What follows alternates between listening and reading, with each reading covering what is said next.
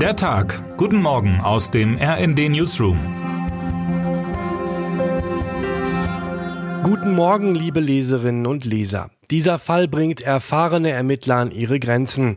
Nach über 40 Dienstjahren gibt es immer noch Ereignisse, die einen sprachlos zurücklassen, sagte gestern der Koblenzer Polizeivizepräsident Jürgen Süß. In Freudenberg an der Grenze von Rheinland-Pfalz zu Nordrhein-Westfalen haben offenbar zwei Mädchen die zwölf Jahre alte Luise mit Messerstichen getötet. Das Interesse an dem Fall ist gewaltig, das merken wir seit Tagen an der Reichweite unserer Nachrichten und Einordnungen zu diesem Thema und an der Zahl der Kommentare auf unseren Kanälen in den sozialen Netzwerken. Gleichzeitig geben die Ermittlerinnen und Ermittler sehr wenige Details ihrer Erkenntnisse preis. Wer sind die mutmaßlichen Täterinnen? Was ist in dem Wald in Freudenberg geschehen? Was genau passiert mit den geständigen Kindern?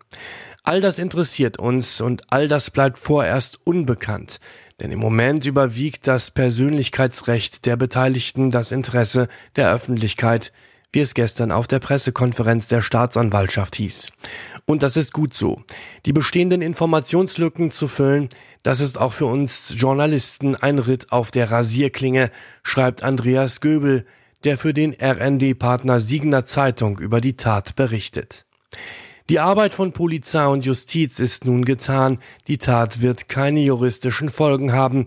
Die mutmaßlichen Täterinnen sind nicht strafmündig. Die 12 und 13 Jahre alten Mädchen seien in einem geschützten Raum in der Obhut des Jugendamtes.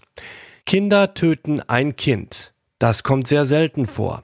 Wenn doch, dann hätten solche Taten in der Regel eine Vorgeschichte, sagte uns der Kinder- und Jugendpsychiater Helmut Remschmidt.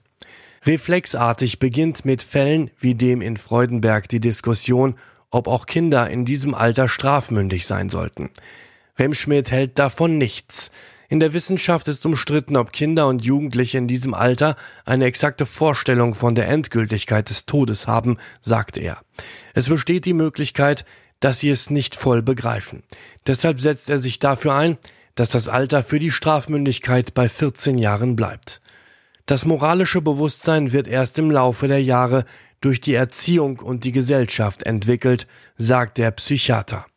Nun kümmern sich Psychologinnen und Sozialarbeiter um die Mädchen, die die Tat gestanden haben. Wir sollten ihnen viel Erfolg wünschen. Termine des Tages. 10.30 Uhr. Das Umweltbundesamt stellt seine offizielle Prognose zur Treibhausgasbilanz 2022 vor. 21 Uhr. In der Fußball Champions League tritt Eintracht Frankfurt beim SSC Neapel an.